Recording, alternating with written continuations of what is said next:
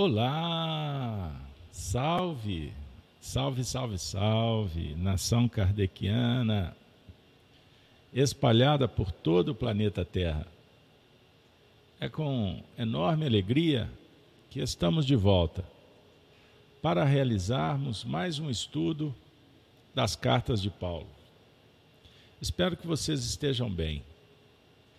Sejam bem-vindos a esse espaço de bênçãos, de estudo, de amizade, um ambiente terapêutico para orarmos, nos sensibilizarmos, abrir o imaginário, a sensibilidade mediúnica, a intuição. É um momento de bênçãos.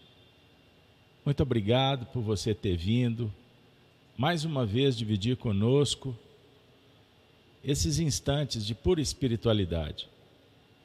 Então, nós iniciamos te convidando para colaborar com o nosso projeto da FIAC, da RAI TV, da Gênesis TV. Participe conosco.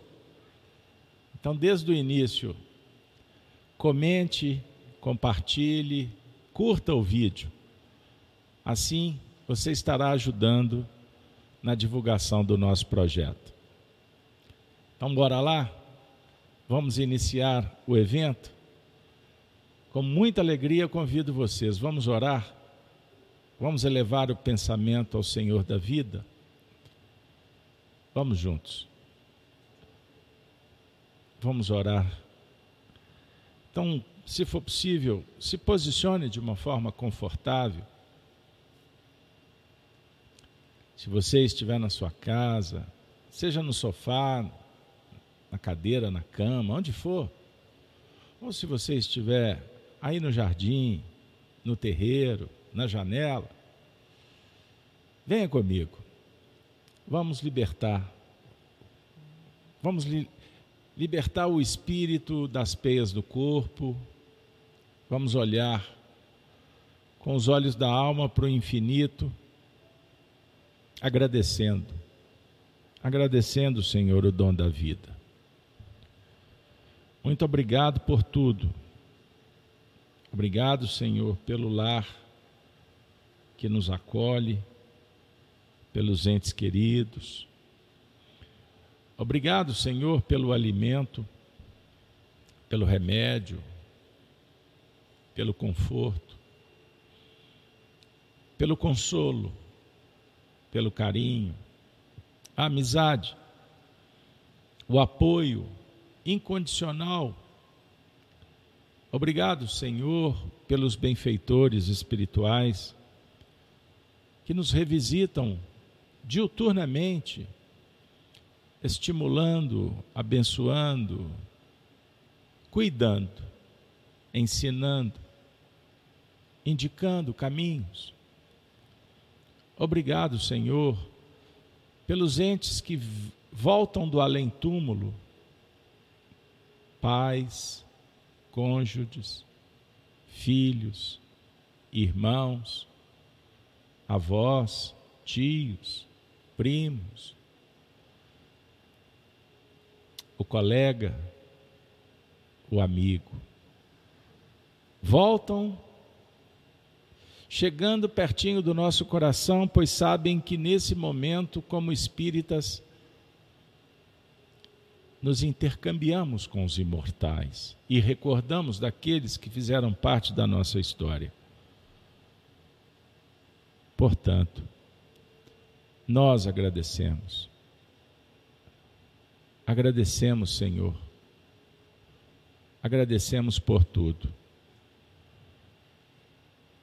E se não for muito, te pedimos, Senhor, cuide de todos que sofrem. Abençoe, Senhor, aqueles que estão nos hospitais, nas ruas, nos cárceres. Abençoe, Senhor, os que estão no mundo espiritual em sofrimento. Abençoe, Senhor, a toda a humanidade. Te pedimos, que nesse momento um raio de luz possa partir dos corações que aqui se encontram. Todos formando um elan de bênçãos para atender a tantos que sofrem em humanidade. Ser bendito, Senhor, hoje, agora e sempre. Que assim seja. Graças a Deus. Graças a Deus. Vamos lá. Minha amiga, meu amigo.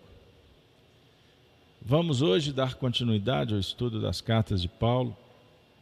Vamos trabalhar com o tema O que muito colheu, não teve demais. Maravilha. Ah, tem um detalhe, eu tenho que iniciar pedindo desculpas por, por pela quarta-feira passada. Vocês não sabem o que, que aconteceu. Pois é, nos reunimos, preparamos, muitos chegaram e começamos o evento, só que por questões técnicas a transmissão não disparou. E vocês imaginem só, eu fiz o estudo só para o mundo espiritual, fiquei uma hora trabalhando esse tema. Lá no finalzinho, eu estou vendo o pessoal no chat pedindo desculpas. então agora, peço desculpas. Mas vamos lá, vou trabalhar o tema, com certeza de uma forma bem diferente do que foi o evento último embora tenha sido maravilhoso poder falar com os espíritos. Mas vamos lá. Pessoal, nós estamos trabalhando, você se recorda, com a segunda carta de Paulo aos Coríntios, estamos trabalhando o capítulo oitavo. E o, o último evento com vocês, nós trabalhamos o verso nono. Você se recorda? Eu vou ler o versículo de novo. Paulo diz assim: Já sabeis a graça de nosso Senhor Jesus Cristo, que sendo rico, por amor de vós se fez pobre, para que pela sua pobreza enriqueceis. Que maravilha! Vejam, a graça. A graça parece um favor, mas não é. A graça é um diálogo com o Cristo interno, com Deus em toda parte. O potencial espiritual que todos possuímos. Todos possuímos. Todos possuímos. Eu me recordo agora que, trabalhando no último evento, eu citei, e eu vou pedir é, paciência, um espaço, para poder atender a um companheiro querido que me enviou uma questão sobre o assunto a graça. Porque nós vamos encontrar em Paulo uma expressão, aliás, no livro Atos dos Apóstolos, no capítulo 20, versículo 24, a seguinte expressão: referendo a Paulo de Tarso. Para Paulo, a graça de Deus venceu o pecado e a morte. Romanos 3, 24, 26. Tendo sido salvo pela graça, ele agora vivia pela graça, dedicando sua vida ao Evangelho da graça de Deus. Então não é de se admirar que Paulo tenha escrito tanto sobre a graça e a benignidade de Deus. E aí você pode fazer a pergunta: quais os três tipos de graça?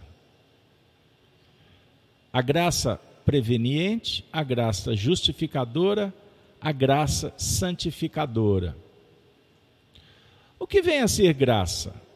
Um substantivo feminino oriundo do termo em latim gratia e significa benevolência, mercê, estima ou um favor que se dispensa ou recebe. Também pode corresponder a características agradáveis de uma pessoa.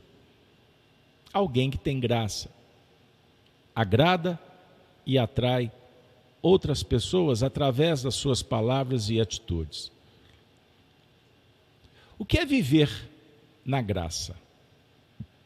O caminho da graça, ou vida na graça, é um processo de conversão que iniciamos após termos abraçado a fé em Jesus. Tocados por seu amor, nos deixamos conduzir por seus divinos ensinamentos, que aos poucos vão nos transformando. Olha que maravilha. Segundo a Bíblia, a graça é o auxílio divino e a força que recebemos por meio do Cristo. Por isso é dito que por meio da graça somos salvos do erro, somos salvos da morte.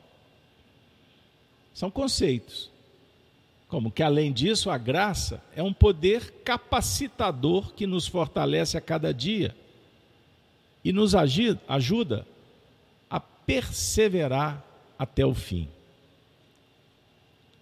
Então, observem. E agora eu respondo à pergunta que me foi enviada. Há uma discussão. Uns afirmam que seremos salvos pela fé. Outros discutem que seremos salvos pela graça. Como o Espiritismo resolve esse dilema? É simples. Partindo do princípio que a fé é a mãe de todas as virtudes, e a fé é um diálogo com a fidelidade, a fé é o movimento da, de acreditar na concepção, que não necessariamente é naquilo que, que se vê. Então a fé é um sentimento que vai sendo desenvolvido. É uma virtude operacionalizada que nos coloca em condições de suportar as dificuldades do caminho, nos mantendo fiéis aos princípios que se manifestam e que esposamos ao nível individual. O Senhor conversa conosco pela nossa consciência. São as leis, um código de lei moral que está dentro de ti. Percebam bem. Então a fé é dinamizada. E a graça? Trouxemos vários conceitos. Vamos dinamizar o auxílio divino, que é a misericórdia, que nos oferece dicas, exemplos, convites. A natureza nos convida o tempo todo para sairmos de nós mesmos, superarmos, nos habilitarmos. Agora, sobre o ponto de vista que a graça é um poder, capacitador que nos fortalece a cada dia e nos ajuda a perseverar até o fim? Eu respondo a pergunta dizendo que a graça não é um favor, mas é um poder que capacita. E esse poder é, a, na verdade, a força interior dinamizada quando transcendemos os conceitos, superamos os limites e nos intercambiamos com Deus através de sentimentos como o da filiação divina, o pertencimento à natureza.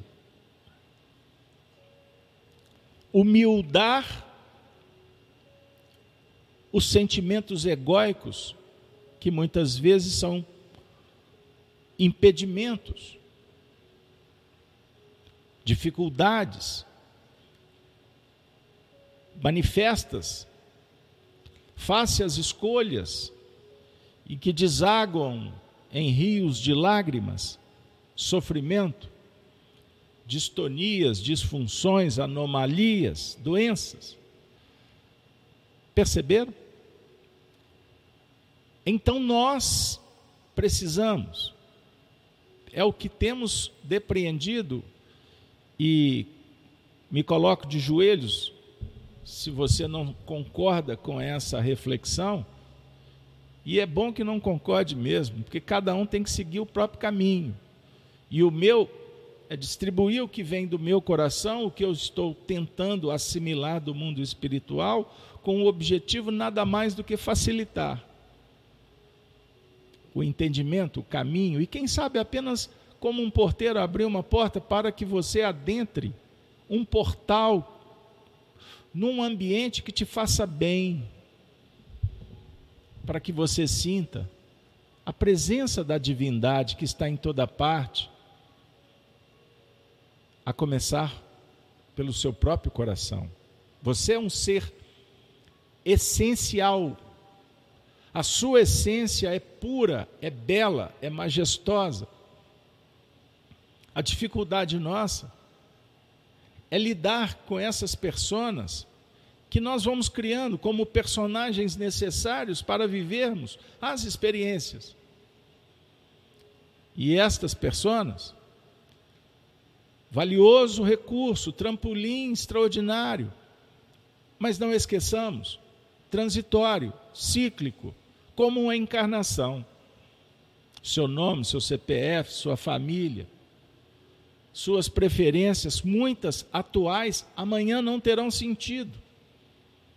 Substituídos, substituídas, como queiram. Porque a sua essência espiritual é eterna, é para sempre, é bendita. E as personalidades, elas vão sendo substituídas depois que cumprem os seus mandatos.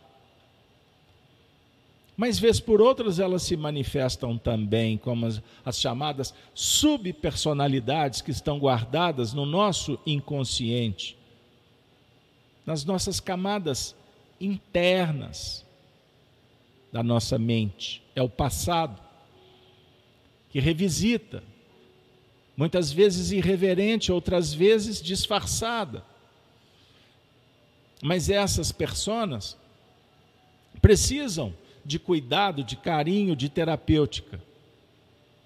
Então, dentro da graça, da fé, nós vamos operacionalizando o sentimento do autoacolhimento amoroso.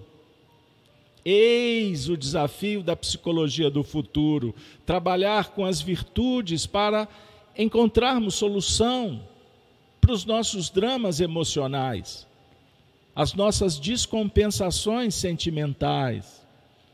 E não conseguiremos apenas com recursos transitórios que atendem a comportamentos ou expressões que são transitórias, mesmo que brotem do nosso psiquismo.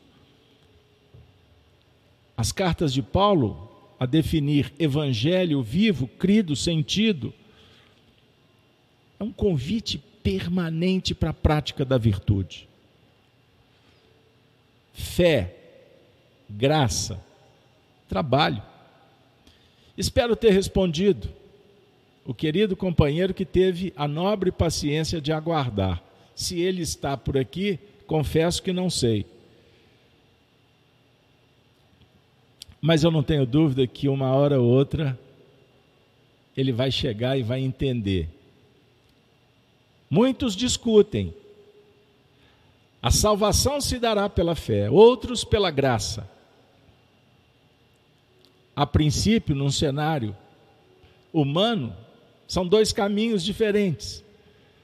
Mas em nível da psicologia profunda, transcendente, são aspectos de uma mesma história. Versões? Não, caminhos interpretativos, mas mais do que isso, sentido. Precisamos da fé, porque ela é mãe da graça, como é mãe da caridade, como é bom, é mãe da bondade, da coragem, da resiliência, como é mãe da liberdade, como é mãe da igualdade, como movimentos virtuosos. Liberdade igualdade é lei divina. Por mais que se discuta a lei humana, não nos importa no, nesse espaço. Porque quem conhece o Evangelho, quem vive o Evangelho, é livre porque se torna filho e deixa de ser servo. A casa do Pai é a morada. A eternidade nos aguarda. A excelsitude, a plenitude, que vai te trazer paz. Por isso, Jesus, sendo rico, por amor de vós, disse Paulo, ele se fez pobre. Sensacional. Vamos seguir? em frente e para o alto, como afirma Emmanuel, Paulo continua dizendo: E nisto dou o meu parecer. Pois isto vos convém, a vós que, desde o ano passado, começastes. E não foi só praticar, mas também querer que maravilha, hein? Desde o ano passado. Priscas eras, começastes. Por isso você está aqui, porque você começou. Muitas vezes tudo começa com um amigo espiritual que oferece uma flor. E eis a reação de acolher de se inspirar, de se encantar, o bem já está dinamizado. Tudo começa assim. E Paulo está dizendo que não foi só praticar. Talvez numa atitude mecanicista, sem saber direito o que, que foi, o que, que fez. Mas o Paulo enaltece o querer a vontade, que é o impacto determinante. Tudo começa assim: vontade. Gerência, gestora, força interior, vontade, boa vontade, é virtude. É a atividade mais extraordinária que o psiquismo realiza, o ser em evolução. Eis a expressão glória a Deus e paz aos homens de boa vontade. Mas agora, porém, completai também o já começado. Não se dê por satisfeita. Para quê? Assim como houve a prontidão da vontade, haja também o cumprimento. Segundo o que tendes. Carlos Alberto, mas eu não tenho nada. Você tem tudo. Só não entendeu, não reconhece, não valoriza, não descobriu, ou não quer aceitar. Não quer procurar, não quer buscar, não quer bater, não quer pedir. Como vais obter? Porque só recebe quem pede. Só acha quem busca. A vida só abre para quem bate. Percebeu que invertemos aqui a ordem do pedir e obtereis, buscar e achareis, bater e abrir-se-vos-á, porque quem pede recebe, quem busca acha, e quem bate a vida abre? Não foi Jesus quem deu a dica? Continue o que tu começastes. Por quê? Desistir? Jamais. Retroceder?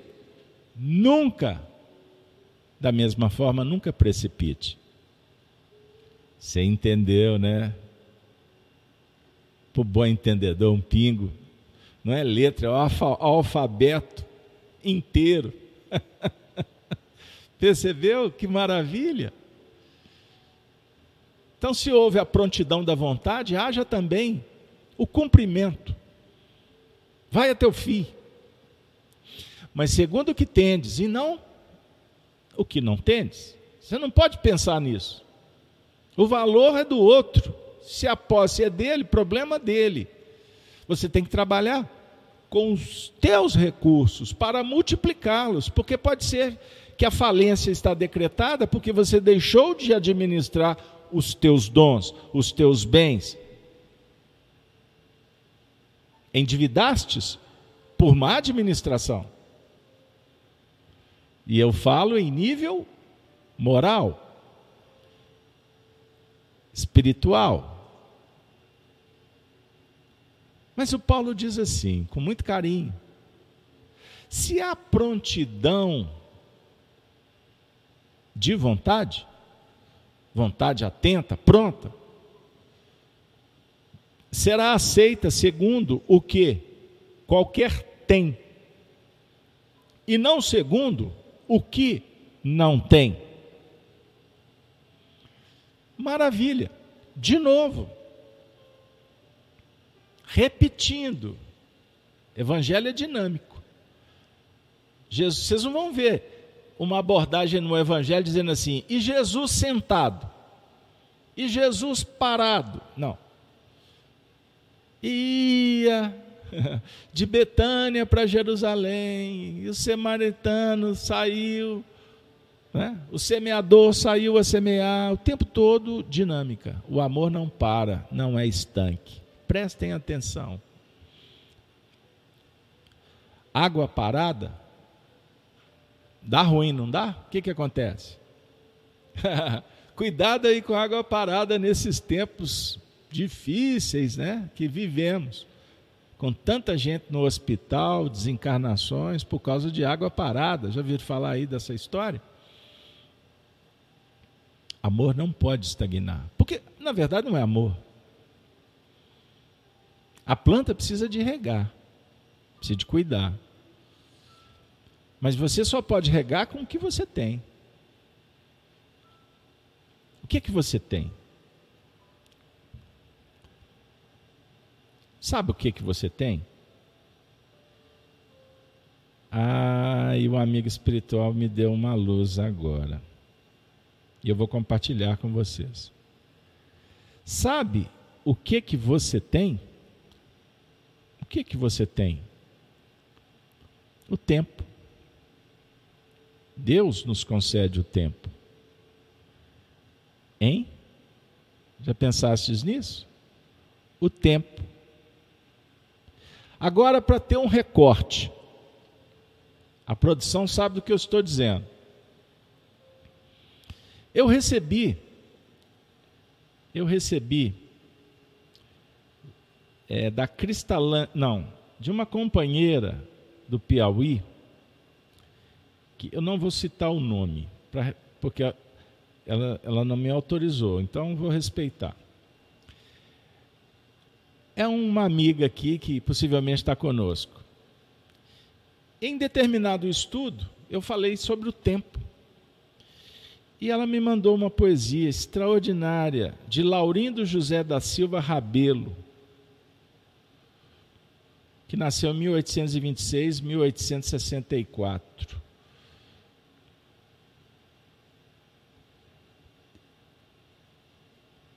A poesia intitulada conta e tempo. Prestem atenção. Conta e tempo. Deus pede escrita conta do meu tempo. É forçoso do tempo já dar conta. Mas como dar? Sem tempo tanta conta. Eu que gastei sem conta tanto tempo? Para ter minha conta feita a tempo, dado-me foi bem tempo e não fiz conta. Não quis, sobrando tempo, fazer conta. Quero hoje fazer conta e falta tempo. Ó vós, que tendes tempo sem ter conta, não gasteis vosso tempo em passatempo. Cuidai, enquanto é tempo, em fazer conta. Ah! Se aqueles que contam com o seu tempo fizessem desse tempo alguma conta, não choravam como eu, o não ter tempo. Então o Senhor nos concede o tempo. E em dado tempo, Ele vai nos pedir estrita conta do tempo concedido. Bem-aventurados os que fazem conta do tempo. Não perdem tempo com passatempo. Olha que maravilha. Tendes o tempo, não gasteis, não gasteis, cuidai, enquanto é tempo, em fazer conta. Ah, se aqueles que contam com seu tempo fizessem desse tempo alguma conta. Não choravam, como eu, o não ter tempo. Quantos espíritos no além-túmulo choram por ter gastado tempo, não tendo feito conta desse tempo? Perceberam?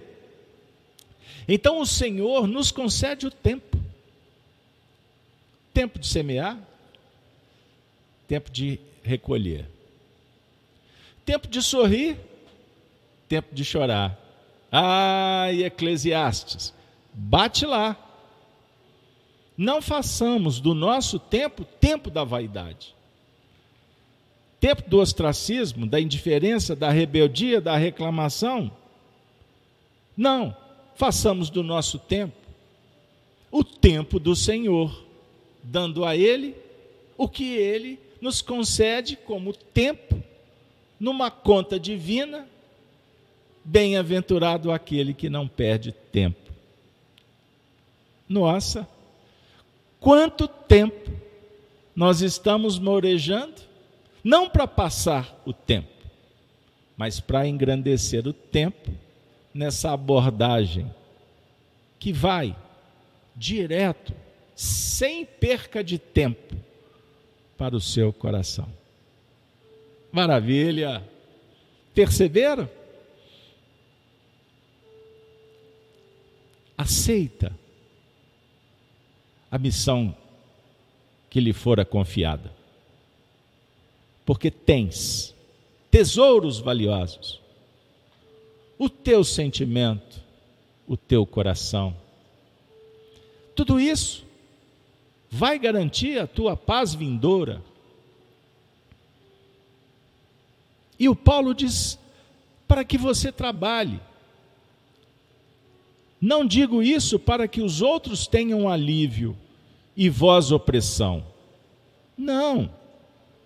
Mas para a igualdade de todos. Nesse tempo presente, a vossa abundância supra a falta dos outros, para que também a sua abundância supra a vossa falta e haja igualdade. Igualdade. Igualdade que coloca todo mundo na mesma linha, conforme as ideologias estranhas, que na verdade não propõem igualdade, e sim desigualdade apenas com privilégios para castas, em detrimento da maioria que se perde nos badalos dos sinos da ilusão, brigando uns com os outros, como se na vida o tempo todo houvessem senhores e escravos, pessoas perversas que subjugam outras que são bondosas ou injustiçadas. A vida não funciona assim. Deus oferece oportunidades para que cada um desperte com boa vontade, lidando com os recursos possíveis diante do mérito das aquisições, das condições que são diversas, pois não existem dois espíritos iguais.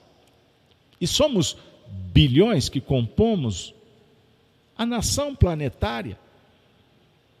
Por isso está escrito na tua consciência: o que muito colheu, não teve demais.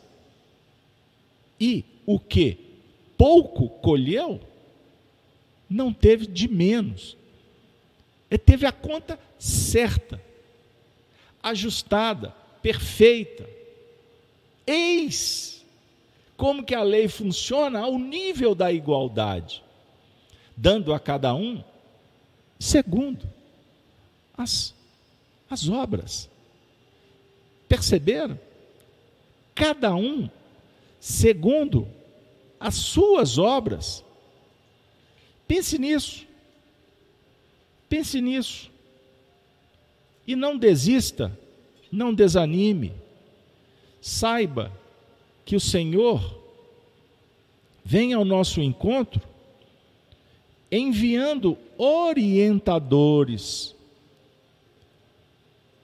espíritos benditos, que chegam com muito carinho para nos incentivar nos arraiais das nossas atividades, nos conclamando para operacionalizarmos com as nossas provas. E essas provas é que vão realmente definir o objetivo da existência da alma na Terra. Perceberam? Jesus, com acerto, atende às interrogações, inclusive dos instrutores modernos. Muitos que se transformam em investigadores, que se dirigem a nós outros muitas vezes com ironia, reclamando a certeza sobre a existência do Espírito. Entretanto, eles orientam os outros a se intro...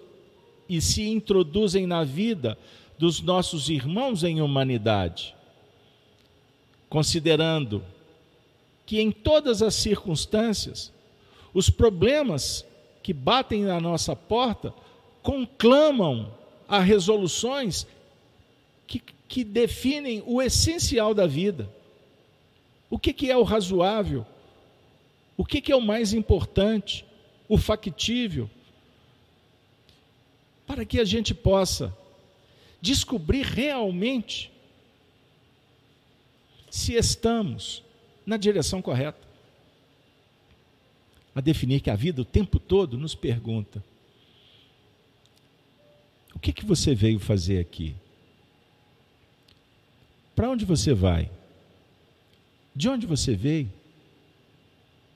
Todo, todo problema, toda surpresa, toda visita, toda convivência luz, treva, barulho, silêncio, ventania, calmaria. Tudo que chega para nós é um convite para o despertar, para o trabalho real, para que a gente possa colher o que realmente semeamos. E se hoje insatisfeito, murmurando, reivindicando. É porque estamos identificando que tem algo de errado. E essa essa fissura, essa fissão, essa ruptura tem a ver com uma escolha egóica do ontem e hoje constatamos que não está dando certo. Mas você não veio no mundo para ficar o tempo todo só vendo coisas erradas, apagando incêndio, o tempo todo lidando só com a dor, com a ferida. Não, faz parte. Por isso, um dia o sacerdote perguntou, na saúde e na doença, não foi isso? Na alegria ou na tristeza? O varão une-se à disjuntora a definir que a razão e o sentimento devem estabelecer um consórcio, um casamento para sempre, não é para terminar. Razão e sentimento, duas asas, que dão todas as condições para que o voo do espírito, da águia, se faça ao nível da perfeição. A caçada certeira. E a ave, a águia, simboliza para nós nesse instante esse grande desafio que o universo sugere para todos os seres: sair do seu ninho, se alimentar com a prole, no bico da mãe, e essa ave cresce, até que um dia essa mãe lança o filhote no precipício, no momento correto em que já é possível ela desfraudar ou iniciar o primeiro voo. E nunca mais a ave dará por satisfeita, sem o esforço de vencer todas as intempéries do caminho, sobreviver, procriar, alimentar, despertar a consciência em níveis dos mais diversos, até que ela possa repousar no último ciclo, se entregar para a morte esplendorosa, que premia o bom combate de uma vida inteira, mas a, a consciência tranquila de que em breve há de despertar na nova vida. O que muito colheu, não teve demais. E o que pouco colheu, não teve de menos. É na medida exata. Porque essa medida é divina. Foi por isso que Jesus veio ao mundo. E em tese ele perdeu aniquilou-se a si mesmo, tomando a forma de servo, fazendo-se semelhante aos homens, para que os homens pudessem senti-lo como um amigo que jamais abandona o amigo, nas horas boas, nas horas ruins. Esse amigo abre mão de tudo, faz uma escolha, uma escolha altruísta que visa o bem comum e não o próprio bem. Ele, o Rei dos Reis, se faz pobre, se faz miserável? Não. Ele nos mostra que o que vale é a essência divina, é o que irradia luz. Graças a Deus, a solicitude vem por corações como de Tito,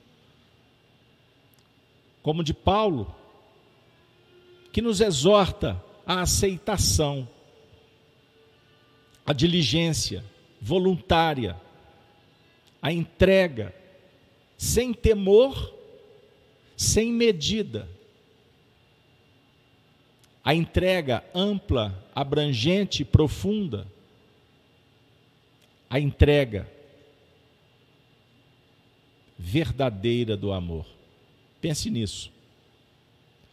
Não gaste o seu tempo com o que não vale a pena. Não brigue. Não brigue por aquilo que não tem sentido algum. Perdoa. Trabalhe a, a compaixão. É o sentimento por excelência. Deposite o seu coração no altar sagrado da boa convivência. Facilite. Pense diferente, saia dessa sintonia. Não vale a pena. Pode ser que estejamos morrendo por isso e não vale a pena. Ore por ela. Abençoe esse coração. Mesmo que não seja possível estar perto, faça a sua parte. Se você não estiver bem, você não vai conseguir ajudar. E diga-se de passagem, ninguém ajuda ninguém sem autoajudar-se, sem mergulhar no acolhimento, no alto perdão. Contemple a vida, sinta a beleza. Deus está em toda parte, Deus está em você, Deus está na sua vida. Quem reclama é porque está com os olhos fechados. Quem se sente abandonado é porque não tem olhos de ver. Ouça a sintonia da vida. É uma sinfonia perfeita. É harmonia celestial. Como agora, que os amigos espirituais te colocam no colo. Para que você abrande. Para que você amance. Para que você se aquiete, mesmo que por um, por um instante. Feche os olhos. Sinta a luz te envolvendo, penetrando pelo alto da tua cabeça, irradiando pela sua testa, pelos seus olhos, pela sua boca, pela sua garganta, pelo seu peito, pelo seu ventre. Essa luz que circunvolve os teus corpos é a luz do Cristo. Olhe para dentro de você mesmo Veja o teu rosto dentro de você mesmo, mas veja esse rosto que representa a tua alma brilhando, irradiando. Veja os teus olhos, quanta luz há neles. Agora veja essa imagem interna se transformando na imagem do próprio Cristo, o Senhor dentro de você o Senhor na sua vida. Essa luz no seu peito vai te dar saúde, vai revigorar o teu corpo, vai curar a dor. Essa luz é capaz de tirar o drama, o problema, a treva, a dúvida, o medo. Essa luz te faz feliz. Você nasceu com essa vocação ser feliz, ter paz. E essa luz irradia, irradia pelos cômodos da tua casa, pelo ambiente que você se encontra. Essa luz cura, limpa, saneia. Essa luz só ergue, reconstrói, perdoa, essa luz é Jesus. Essa luz envolve o teu ente querido. Ela que está doente, ele que está desesperado. Essa luz é capaz de mudar o mundo. Essa luz está mudando você. Então respire com calma e profundamente. E repita comigo: eu me amo. Eu me amo. Eu me amo. Eu me perdoo. Eu me perdoo. Eu me perdoo. Serei vitorioso. Serei vitoriosa. Eu vou conseguir. Já estou conseguindo porque agora eu sinto o amor de Deus na minha vida. Me alimenta. A dor se foi, a mazela ficou, a máscara só sobrou. E agora eu sou luz. Eu sou luz. Eu sou luz. Obrigado, Jesus, porque tu me ajuda a recolher exatamente o que eu preciso. Antes eu achei que necessitava, mas agora entendo que é só disto que eu preciso. Eu preciso só do amor. Porque o amor é a única força capaz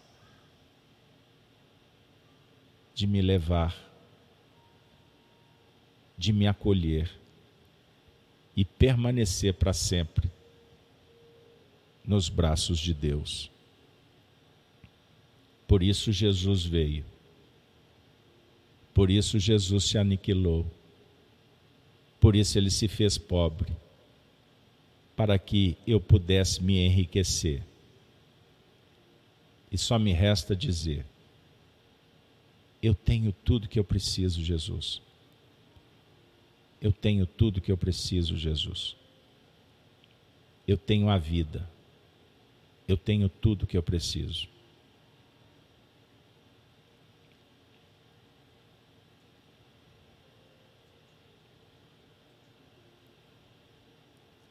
Eu tenho tudo que eu preciso.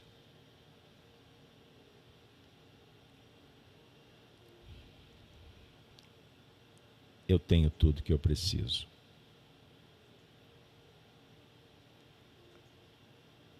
Até a próxima. Ave Cristo.